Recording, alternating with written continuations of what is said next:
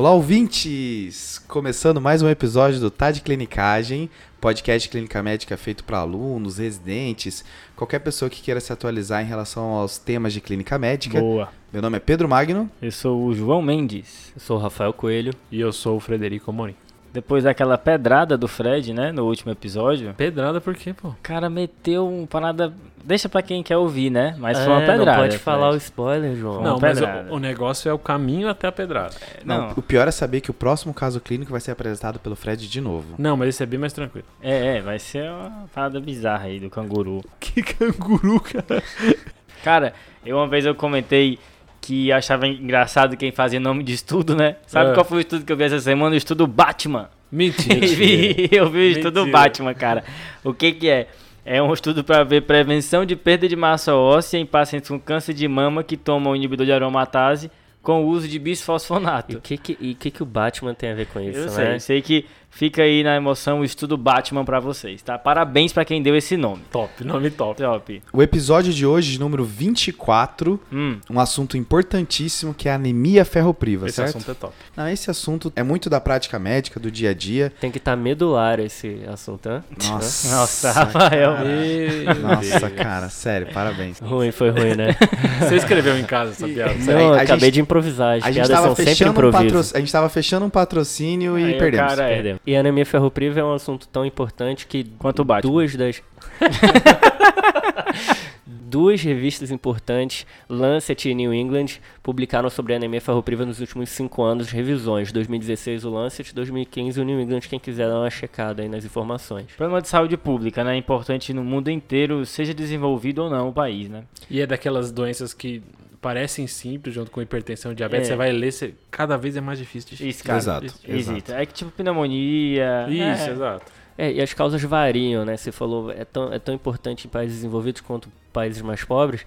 As causas vão variar, né? Mas a, a investigação vai ser parecida e o tratamento também. Mas antes da gente aprofundar no tema de anemia ferropriva, alguém tem algum salve pra enviar? Há muito tempo atrás eu mandei um salve lá pra Lagarto, em Sergipe, e o pessoal lá de Lagarto, a Vivian Almeida de Lagarto, mandou aí dizendo que houve e tudo mais. A gente ficou super Indicou feliz pros aqui. professores dela Exatamente. da faculdade, Não, legal, e né? Sergipe, cara, no ranking de estados que ouvem o TDC, e Sergipe tá lá em cima, na frente de, de outros estados, até com Tudo ela, populações ela. maiores. Foi ela. Ela se destacou aí, parabéns. Eu- agora a gente tá esperando. Eu tô esperando a mensagem do pessoal que o João evocou lá da leste europeu. Não, ah, oh, não, sobre Nova assunto- Saxônia. Não, não, Baixa Saxônia. Sobre esse assunto aí, tem sete estados americanos que reproduzem o TDC, tá? Chequei antes desse episódio. É por engano. TDC. sem querer. TDC sem fronteira. Aliás, a Virgínia é o estado americano que mais reproduz. É, é alguém que tá confundindo aí toda semana e clicando sem querer na gente.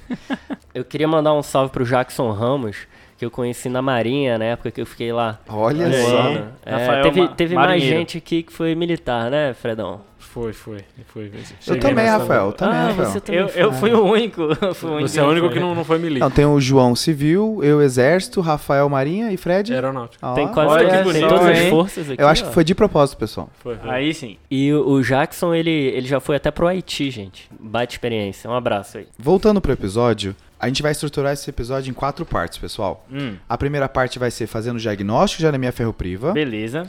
A segunda parte vai ser depois do diagnóstico de anemia ferropriva, o que mais que eu tenho que investigar no paciente. Ah, A terceira parte vai ser o tratamento via oral da anemia ferropriva. Isso. E a quarta parte vai ser o tratamento intravenoso da anemia ferropriva. Então, já pegando o gancho com o que o Rafa estava falando, que as causas são diferentes em países desenvolvidos e subdesenvolvidos, já é um desafio no Brasil, né? Porque a gente vive uma época de transição, então a gente tem tanto doenças é, é, infectoparasitárias como doenças de países mais desenvolvidos e pessoas longevas, aquelas angiodisplasias intestinais que ficam sangrando em pacientes renais crônicos e tudo mais. Certo. Então, é um desafio a mais, eu acho, que a anemia ferropriva no Brasil. Eu acho que para organizar as causas a gente pode pensar nos mecanismos, né? Então, Uhum. quando o paciente tem uma anemia ferropriva, anemia por falta de ferro, ou porque o aporte eh, não está adequado na dieta, ou porque está perdendo ferro por algum lugar, está tendo algum sangramento, Isso. ou tem algum problema absortivo gastrointestinal. Boa. E aí a gente pode já é, trabalhar com uma falsa crença que existe no contexto de anemia ferropriva, que é achar que a anemia ferropriva é sempre porque a pessoa não está ingerindo uma quantidade adequada de ferro, né, Rafa? Isso é verdade em algumas populações, em crianças, eventualmente nas gestantes, mas no adulto isso não é verdade. O ideal é você assumir que esse paciente está tendo uma perda de ferro através de um sangramento. Uma vez excluído essa possibilidade, você começa a pensar em desabsorção ou eventualmente ingesta adequada.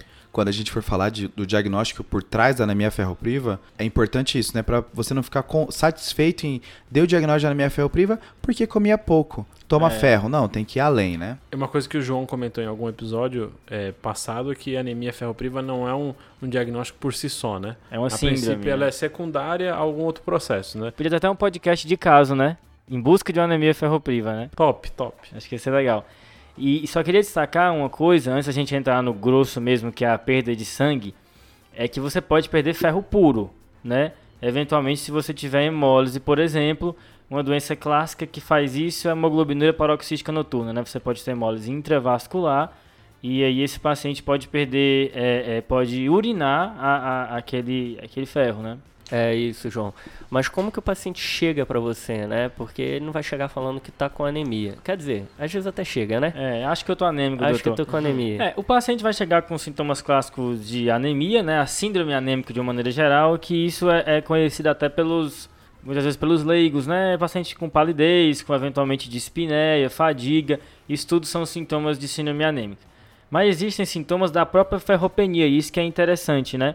Um dos mais famosos é a perversão alimentar, top. que no caso é conhecido como pica, Certo. que a pica é em homenagem a um passarinho que tem hábito de, de pegar várias coisas, de, de comer de tudo e, e às vezes até eventualmente roubar coisas e guardar. Isso, é. Pica seria se alimentar de, de coisas que não têm valor nutricional, né? Isso, Então, exatamente. assim, pode ser giz, pode ser pedra, terra. Às vezes a grávida tem pica durante a gestação e até confunde, ah, será que é desejo de, de, da- de grávida? Mas na verdade é pervenção alimentar. Eu vi Ah, essa interessante, parada. é interessante. É, mas o que é interessante também é que a pica ela não é específica de anemia ferropriva, mas a prevenção alimentar por gelo, é certo? A- pagofagia. Que é a pagofagia, exatamente. Essa sim é mais específica de anemia ferropriva. Boa. Outros sintomas mais é, relacionados, né, à perda de ferro é a bitúria, né, que é quando o cidadão ele come é, é, Beterraba. beterraba e aí vai acaba mudando a cor da urina para isso.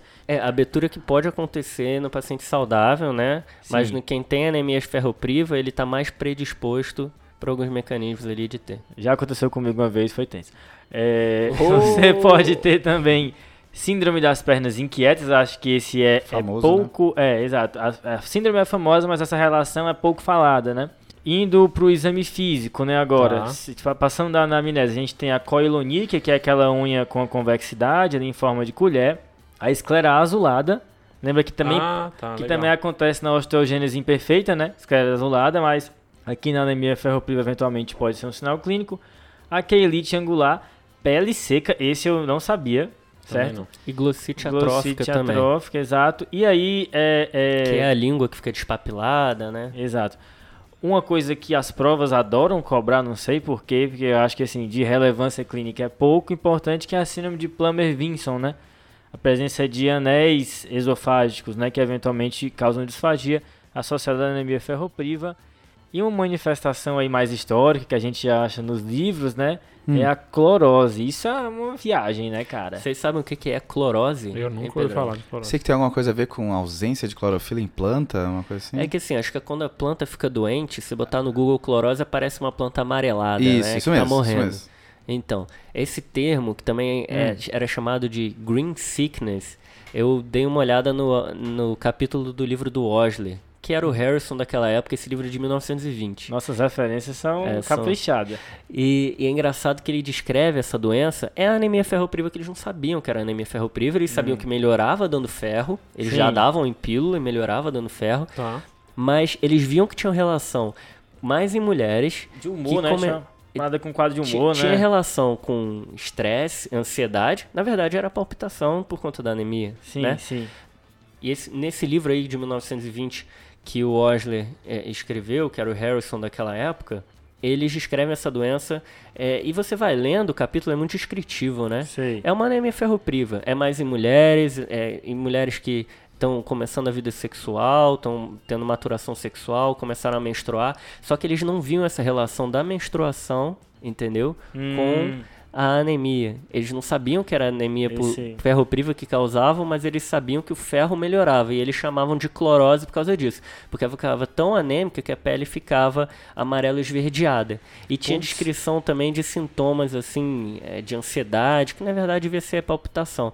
Mas essa doença é muito mais antiga do que está escrito Não, nesse tem- livro. eu tenho descrição de 1681 do Sydenham. Meio, ah, o meio- aí Não, é que, que era conhecido como Hipócrates inglês, viu? É. Top. Então é coisa muito antiga na minha ferropriva. E ele já falava que melhorava com ferro também. Siderham top. Mas, João, chega o paciente com clorose, como o Rafael falou, chega pálido, ou chega até falando que ouviu num podcast que tá comer gelo faz mal. Tem indicação de rastreio?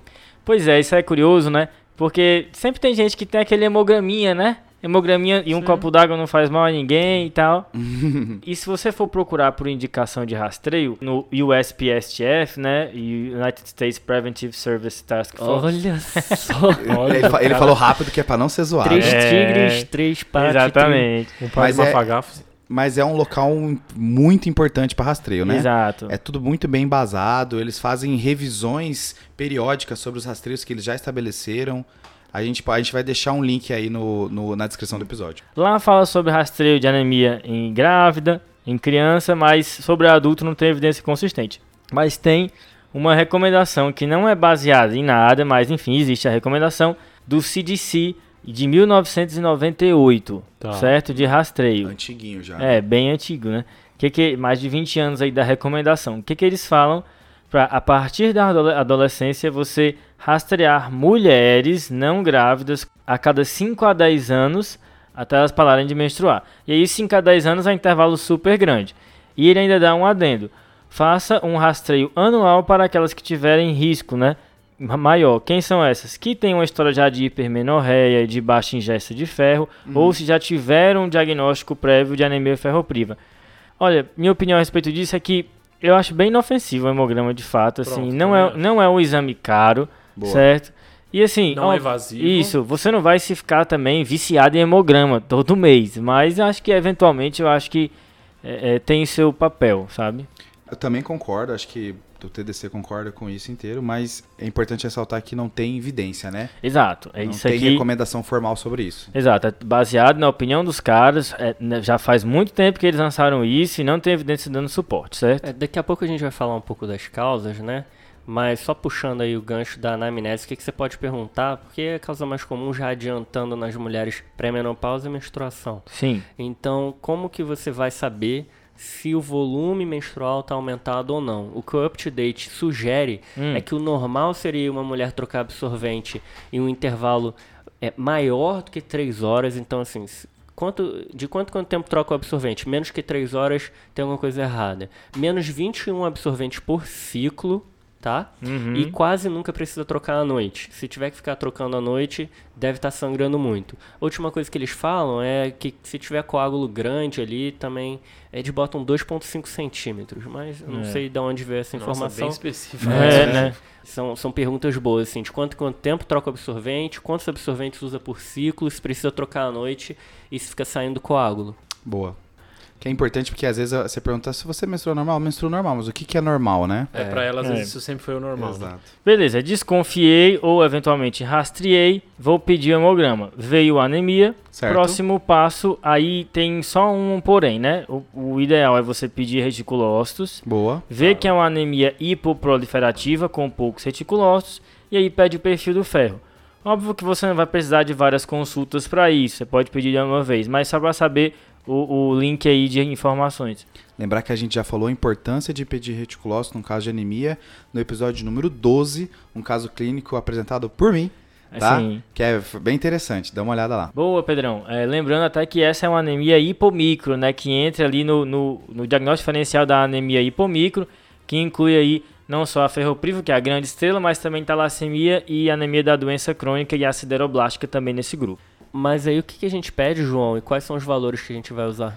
Beleza. E aí vem a história da cinética do ferro e outra coisa que vale a pena ser falada aqui é que o ferro sérico é pouco útil. Tá? Top, top. Então aqui o seu exame vai ser a ferritina, é o principal deles, tá? Boa. É o melhor exame com melhor sensibilidade e especificidade. Você olha os estudos que comparam curva ROC da ferritina com os outros exames é bizarro. É tipo assim, Absurdo, né? disparado na frente, entendeu? Beleza. Então, é, ferritina é o melhor corte. Aí, você tem que entender, e, e a revisão do New England que você citou, Rafa, fala sobre isso, ele fala, cara, olha, você tem que considerar o quadro inteiro. Quanto menor a ferritina, maior a chance de ter ferropenia. Especialmente Ok. abaixo de 15, meu amigo, aqui não tenho que discutir, menor que 15 é ferropenia, um forte abraço. Certo. E à medida em que essa ferritina vai subindo, você continua com um grau de predição de ferropenia, mas isso vai perdendo um pouco de força. Falando sobre, sobre a ferritina, os valores de corte, é, essa revisão do Lancet que eu comentei, de- é, cita um estudo que subiu o corte até 30 de ferritina e a Uhum. especificidade continuou em 98%. Então, Isso. assim, ferritina menor que 30 também deve ser Isso. é ferro priva. Porque o 30 é o 15 de amanhã, né? É isso, né? É, tipo isso. É, bem. O UpToDate ainda cita que até 41, você, num paciente sem comorbidades, importante marcar isso daí, até 41 você ainda considera a possibilidade de ferropenia, certo? Certo. Mas beleza. Se você tiver na dúvida, você pode chamar o índice de saturação de transferrina para ajudar, beleza? Lembrar que como é que eu chego no índice de saturação de transferrina? É ferro dividido por transferrina vezes 0,71, certo? Certo. Repetindo, ferro dividido por transferrina vezes 0,71.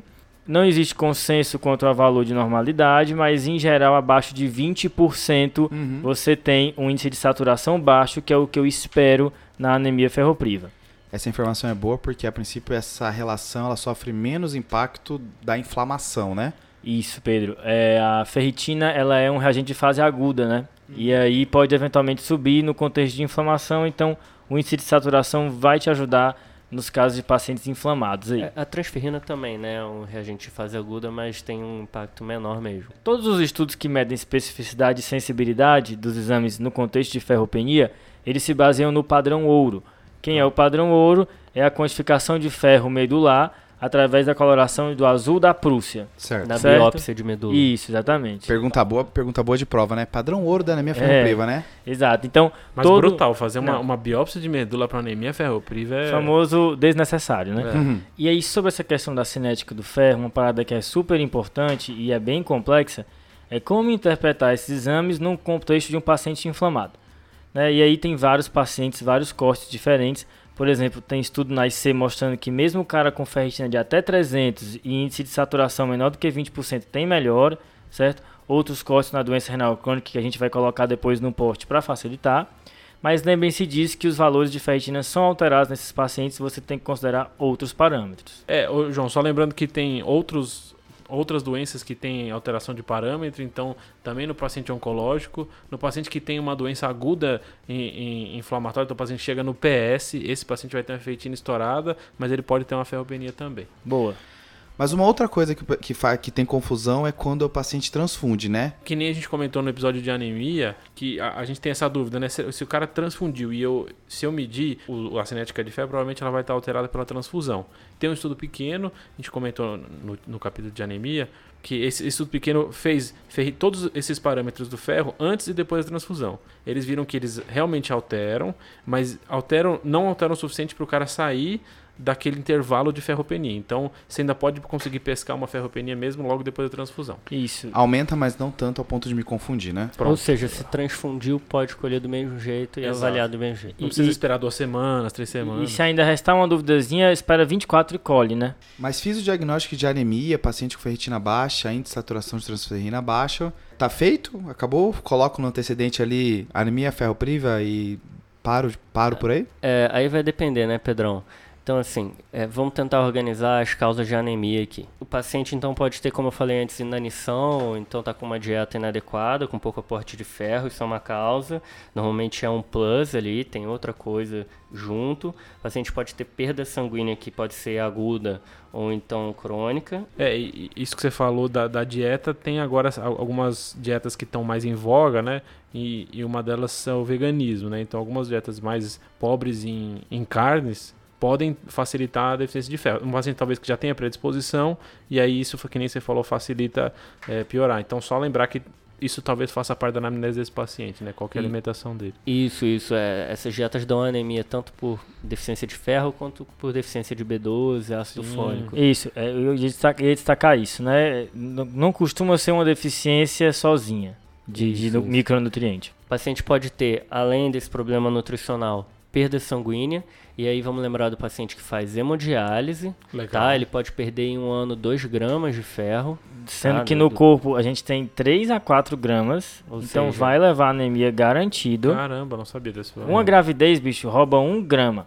É, também tem as grávidas, né, João? Assim, lembrando que o que a gente está falando aqui no programa, nem tudo se aplica à gravidez e também Uhum. a crianças que têm Certo. algumas particularidades. Exato. Tá? Entrando, continuando nas perdas sanguíneas, além da hemodiálise, o paciente pode ter perda no trato gastrointestinal ou então perda menstrual. Uhum. Tá? A causa mais comum em mulheres pré-menopausa é perda menstrual. Tá? Certo. A menos que esteja num país é, mais pobre, que aí as parasitoses entram aí como uma causa importante, principalmente ancilóstoma, tricuríase. São Uhum. as duas principais. E às vezes se associam, né? Três gravidezes, mais hipermenorreia, e isso aí acaba culminando com anemia ferropriva. Isso. Então, Rafa, chegou a anemia febre pra mim, tem que saber se esse cara tá sangrando de algum lugar. É isso que você tá querendo dizer? É, a gente vai ter aquele sangramento que é evidente. Então, o cara tá fazendo melena, fez alguma hematêmese, tem hematúria. Então, lembrar da urina 1 também na investigação. É, se esse paciente tiver isso, a causa está mais evidente. Se não, ele pode ter perda sanguínea do mesmo jeito, Tá. que a gente não está vendo. E aí a Associação Americana de Gastroenterologia tem uma diretriz que fala que inclusive sangue oculto não, não ajuda nesse, nesse caminho. Você pode não ter visto o sangue saindo, mas só porque você não viu a perda não quer dizer que ela não tá ocorrendo, né? Então, aproveitando esse gancho aí das perdas, você perguntou, Pedrão, e aí, tá satisfeito?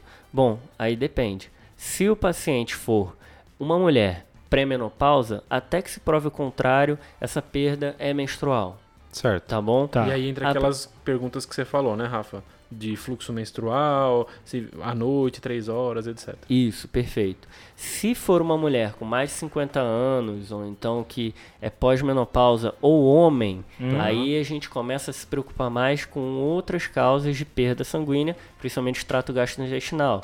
E aí, qual é a situação que mais preocupa? É câncer gastrointestinal. Então, vale a pena investigar nesses pacientes com endoscopia, com colono. Eu acho que a grande dúvida é essa, né? Preciso fazer um exame endoscópico ou não, né? E pelo que você está dizendo, é uma indicação demográfica, né? Isso, por quê? É, teve um trabalho de uma coorte americana que mais de 9 mil pacientes, tá? Que eles avaliaram assim, eu- qual- quais que tem anemia, quais que tem ferropenia, dividiram em quatro grupos.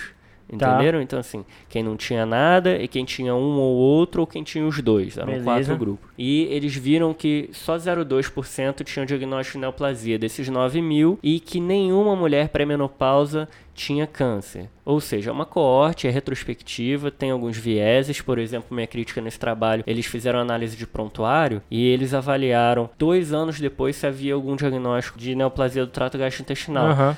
Pouco tempo, né, para desenvolver. Muito pouco tempo. Muito pouco tempo. Então, assim, talvez tenham subestimado aí, mas diante desse trabalho, sai a recomendação enfatizada nesse guideline que a gente vai colocar aí nas referências para você ver que está ouvindo, que é considerar a investigação de sangramentos altos e baixos de trato gastrointestinal para todos os homens e todas as mulheres pós-menopausa, a menos que haja algum sangramento claro fora do trato gastrointestinal. Essa é uma parada, né? Que eu não sei vocês, mas quando é, pensa em anemia ferropriva, investigação é câncer, câncer, câncer, câncer, cólon, cólon, Sim, cólon. sim. E aí investigar por cima também, né? Fazer endoscopia, né? E aí, João, e se a paciente fez só endoscopia, achou, por exemplo, a esofagite erosiva, faz coluna ou não faz? Faz. Faz do mesmo jeito. Aí. Essa é uma recomendação com um grau de evidência um pouco menor da mesma guideline, que é, que é o seguinte: se o paciente tiver esofagite erosiva ou úlcera péptica, você tem que avaliar o intestino grosso do mesmo jeito. E aí, como que avalia? A melhor forma é a colono, que olha melhor, trata, mas a enter-UTC tem uma sensibilidade boa, que é acima de 90% para lesões acima de 10 milímetros. Boa. Então você tem que fazer uma avaliação por cima e por baixo nesses pacientes. Como eu disse, sangue oculto fecal não, não funciona, tá?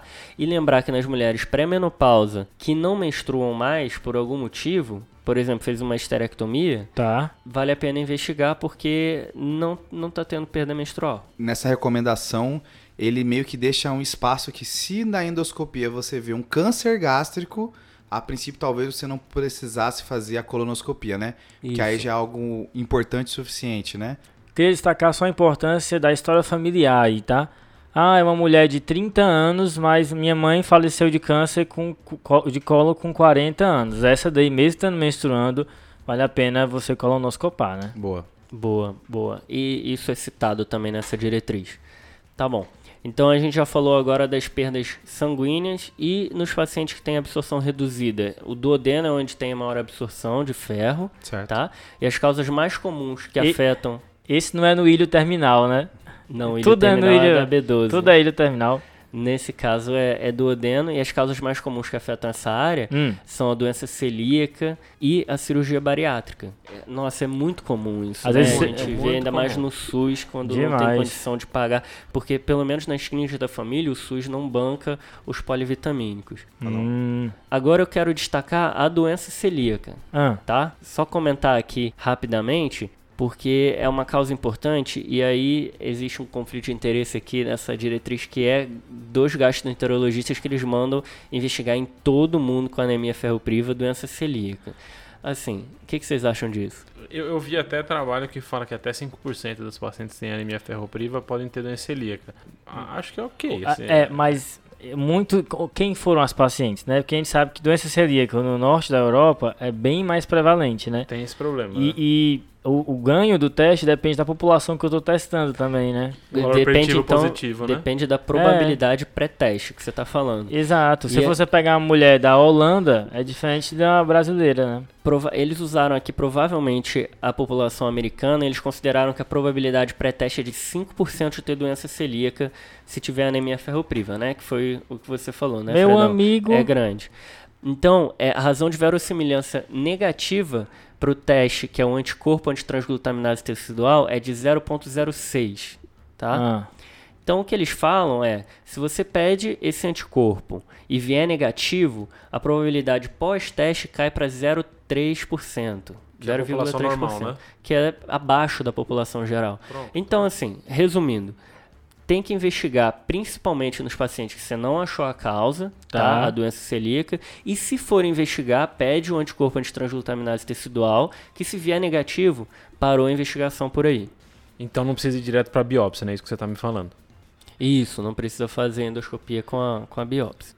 Existem outras causas que são um pouco mais controversas, então será que o IBP pode dar? H. pylori, essa diretriz Aham. manda tratar o H. pylori no caso que você investigou, não achou nada, não está melhorando, tratar H. pylori empiricamente se você encontrar. parece Tá. ok. Então, pessoal, vocês falaram de, trata- de diagnóstico, falaram de diagnóstico diferencial, o que, que pode dar, etc. Mas agora, assim, tratamento. Bora? Sem, sem clinicagem agora, é? Ago- Agora é Direto ao ponto. conduta. Vai. O que fazer? Ah, E aí, é, lendo sobre isso, tem toda uma divergência atual de como tratar a anemia ferropriva, né? É, é um dos...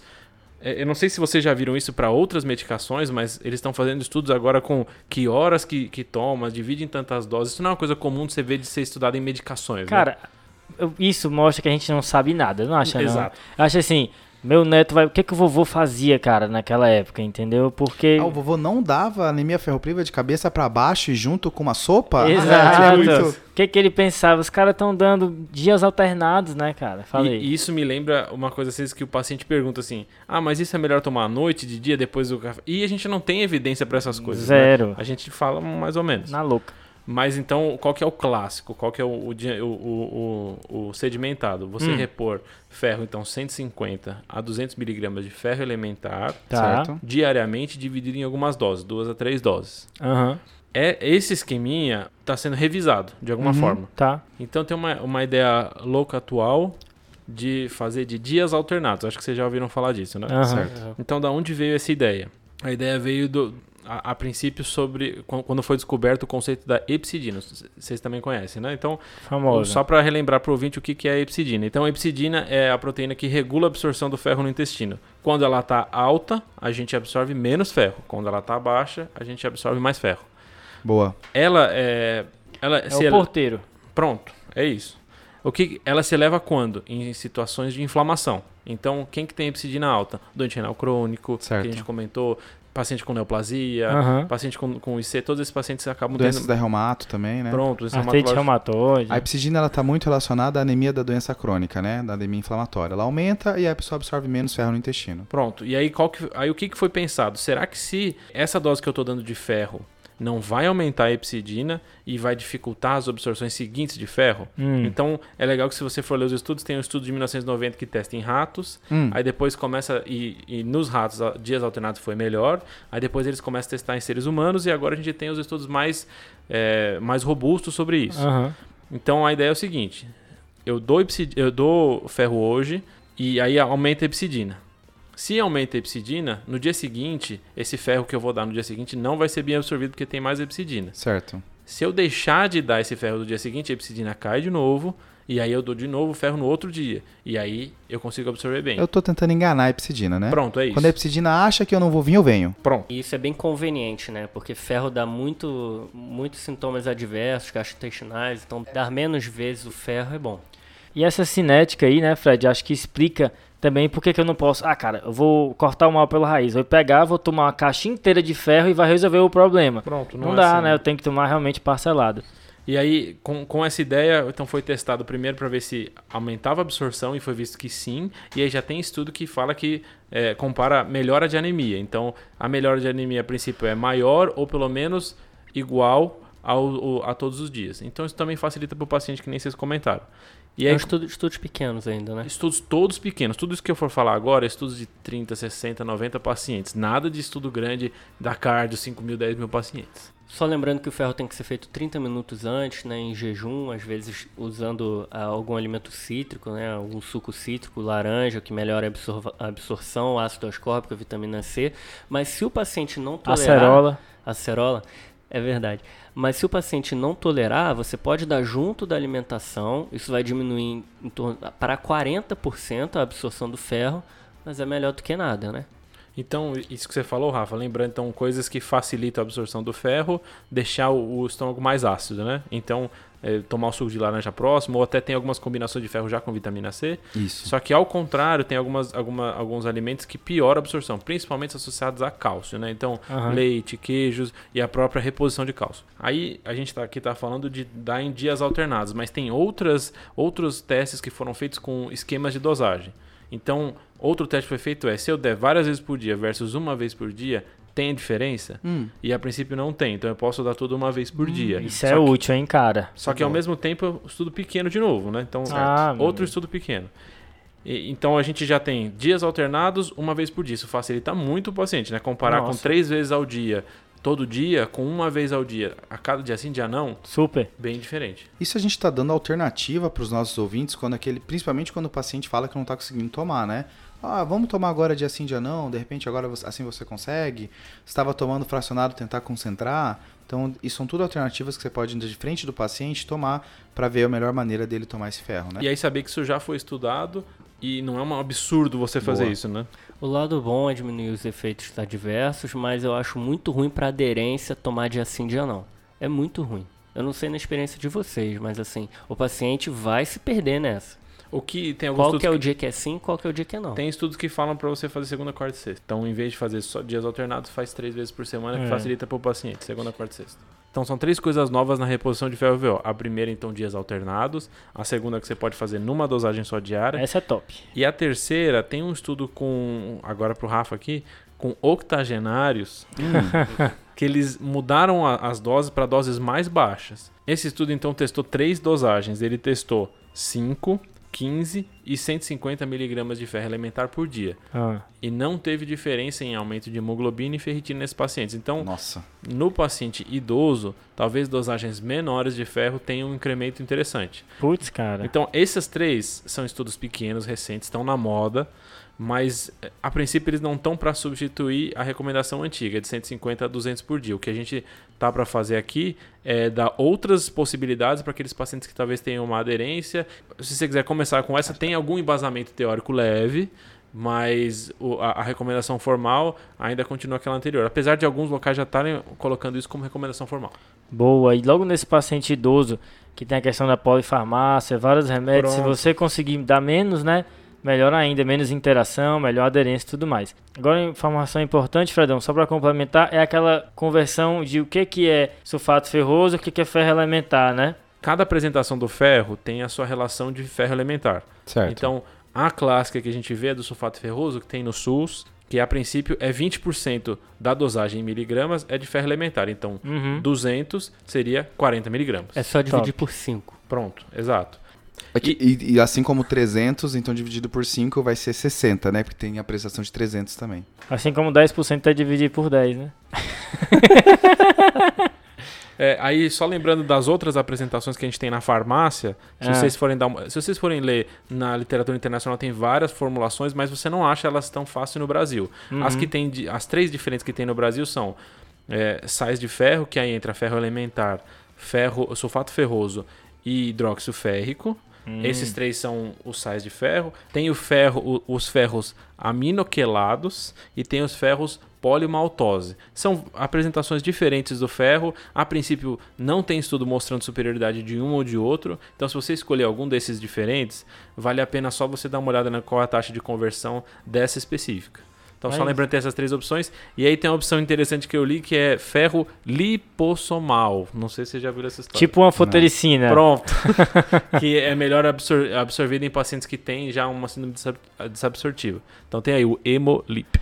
Beleza, mas então, para fechar, o sulfatão brasileiro é um quinto do, do total, é o ferro elementar. Perfeito. A boa parte desses ferros que você compra na farmácia já vem a dosagem na, ali na embalagem do quanto tem de ferro elementar. Exato. Então é- não é tão difícil. Então, assim, isso tudo a gente está falando de formulação VO. Mas aí uma outra dúvida que acho que muita gente tem é sobre formulação EV, né? Exato, né? Então, falando sobre um pouquinho sobre o ferro intravenoso, existe primeiro, quando que eu vou prescrever isso? Quando é que eu vou eh, ter a funça de ter que prescrever ferro intravenoso para o paciente, né?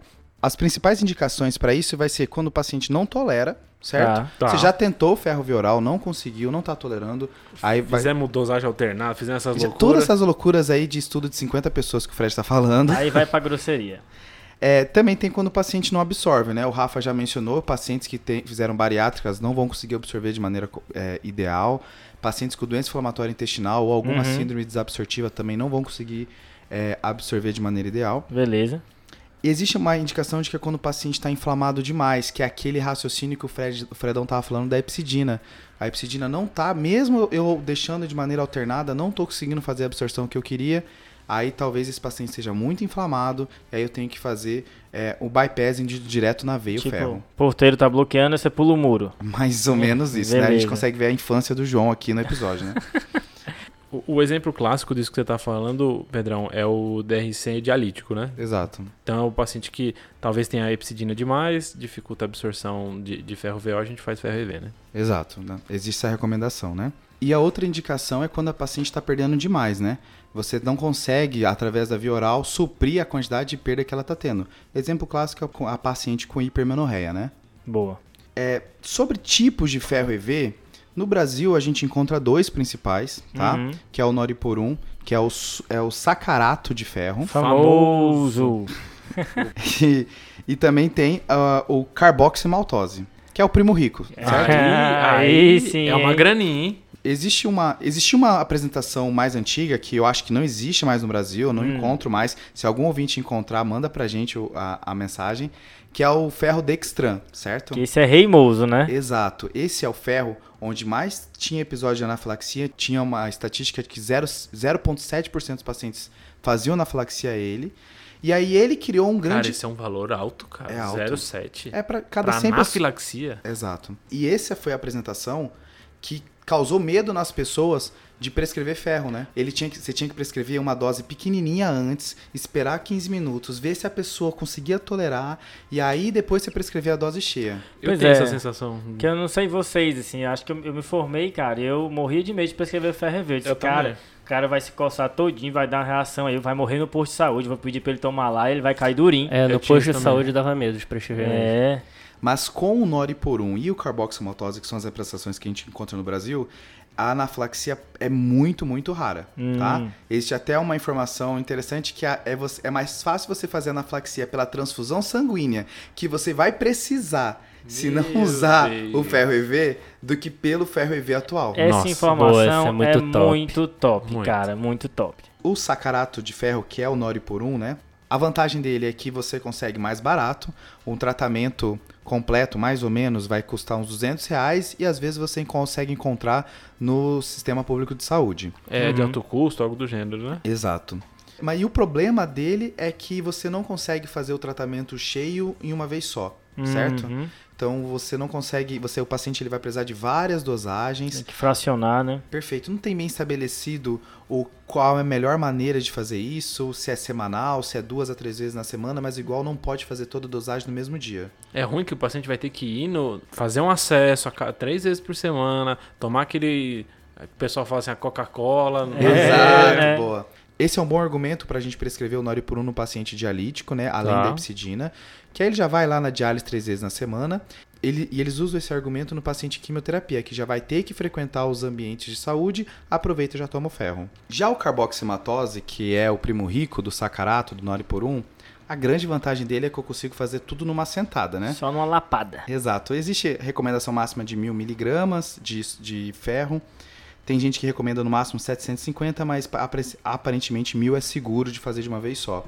E aí, uma vezinha, foi lá, caprichou, tchau, um forte abraço. E estoquei o ferro suficiente, né? Aí é um Nossa, é remédio. top. Problema? 480 reais no Brasil em média, né? É, Então, é um- e aí não consegue de- por outra maneira. Então aí o recurso é bem mais necessário. Quanto vale um quilo de ferro, né? Nossa, é verdade. É. É, e às vezes ainda tem que pagar a clínica de infusão, né? Nossa, ainda tem esse Aí- valor que eu não tinha contado. Né? Aí, meu parceiro. Ah, acho que é bom dar essa opção pro paciente. O paciente fala assim, cara, eu prefiro fazer tudo isso do que ficar vindo aqui toda semana, fazendo acesso, etc.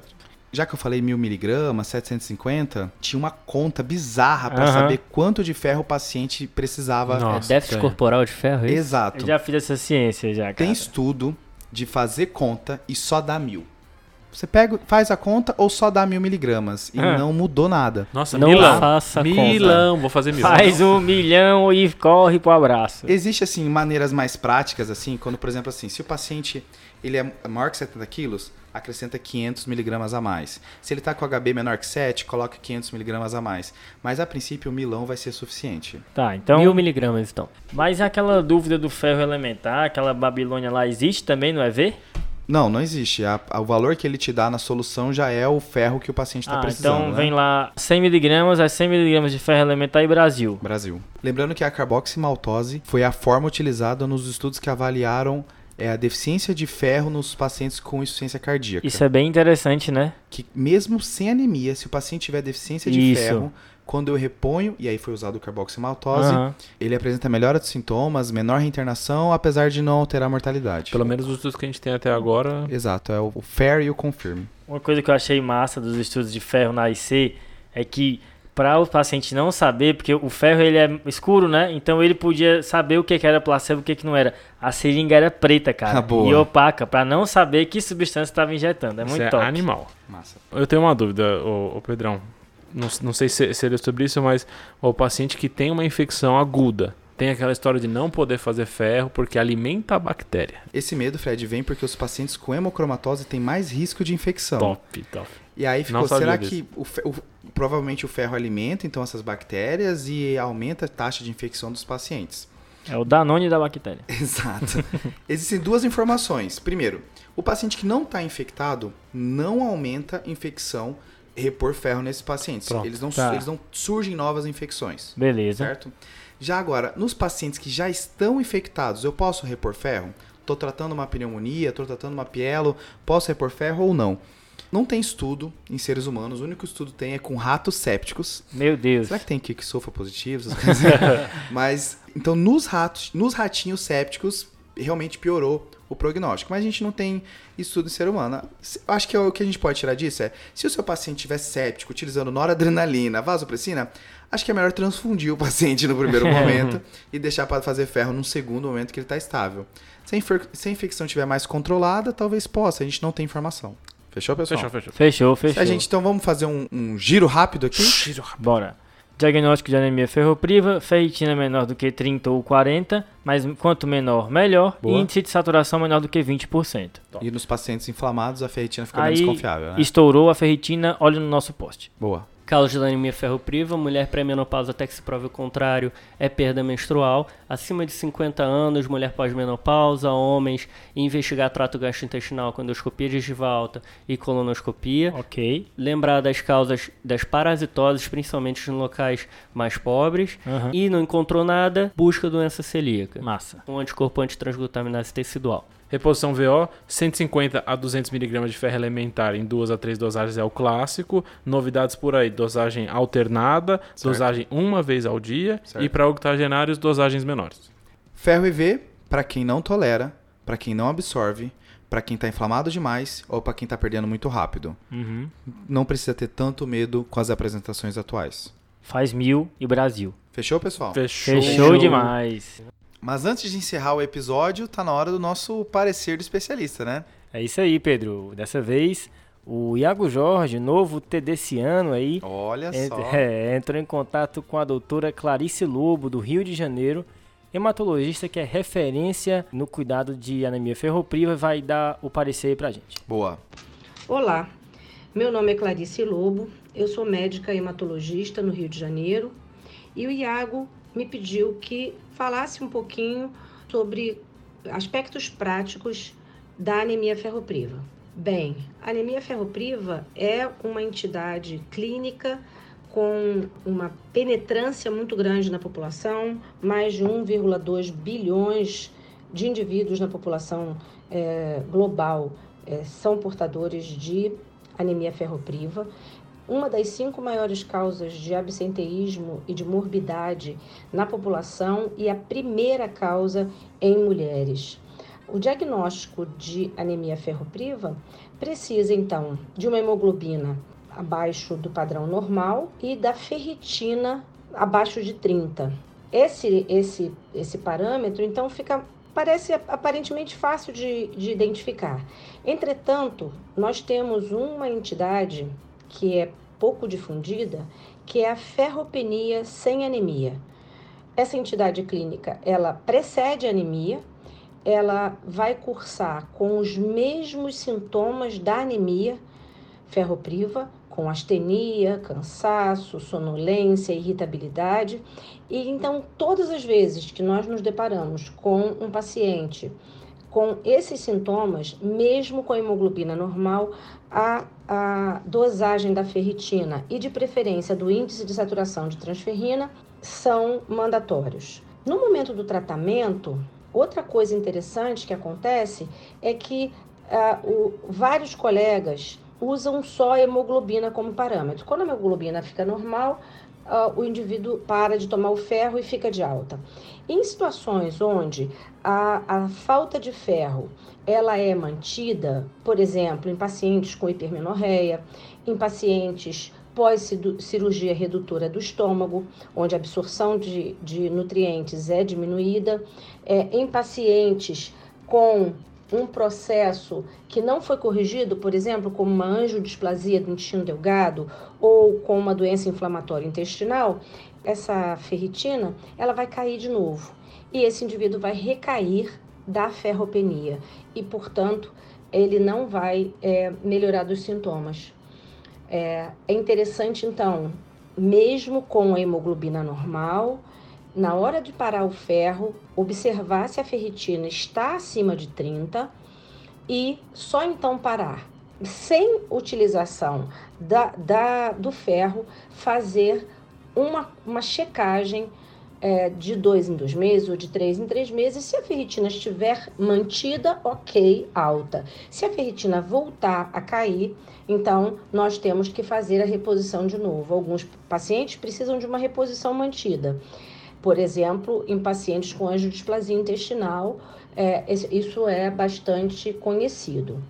A outra questão interessante para finalizar é a relação entre ferropenia, má absorção de ferro e doenças crônicas. Então, nós estamos falando de insuficiência cardíaca congestiva, nós estamos falando de qualquer processo inflamatório, um diabetes mal controlado, nós estamos é, diante de um paciente com DPOC. A ferritina não mais é 30, e sim 100. O mínimo da ferritina para que a gente pare de tratar esse indivíduo é 100 nanogramas por decilitro.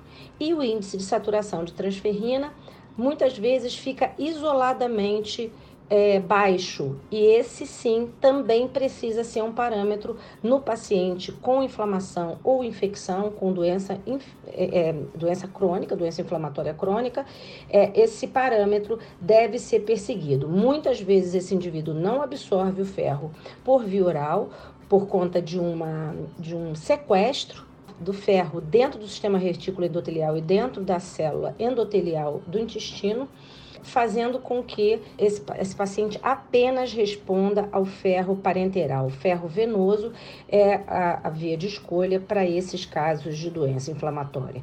Então era isso. Obrigada.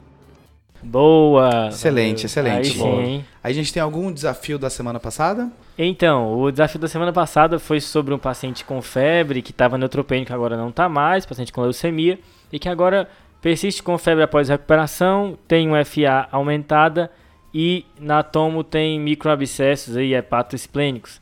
A hipótese diagnóstica principal é candidíase hepatoesplênica, tá, pessoal? Existe um relato bem clássico disso no New England, Vou marcar, vou botar depois o artigo aqui nas referências, mas fica aí de uma causa de febre um pouco mais obscura nesse contexto de neutropenia aí. E depois Boa. você fala de mim, né? Você vem com, Ele dá uma pelada, ele dá É, uma pelada. Meu amigo, tu vem aí com as febres dos animais bizarros, cara. E teve alguém que acertou esse desafio maluco, João? Dessa vez teve, hein? Foi o Davi Sales, lá de Fortaleza. É residente de clínica médica do HGF. Acertou aí. Parabéns, Davi. Valeu. Boa. Foi. E temos desafio pra hoje? Temos, Pedrão, já que a gente falou de Plummer Vinson, Hum, a minha dúvida é: qual é a neoplasia que é associada ao Plummer Vinson? A gente sabe que tem associação com anemia ferropriva e tem alguma neoplasia, eu quero saber qual que é. lembrando, pessoal, de seguir a gente no Instagram, arroba Tadclinicagem. Não esquece Boa. de no seu agregador botar para seguir o TDC também, para você receber lá no seu feed toda vez que sair episódio novo, toda quarta-feira, Certo. e deixar aquela avaliação para fortalecer a amizade aí. E manda mensagem inbox no Instagram pra gente, a gente responde, a gente gosta muito de receber o carinho de vocês, críticas, manda tudo pra gente. Boa, boa. Fechou, pessoal? Boa, valeu, Valeu, valeu. Fechou, fechou, fechou. Falou. Esse podcast tem como objetivo educação médica. Não utilize como recomendação. Para isso, procure o seu médico.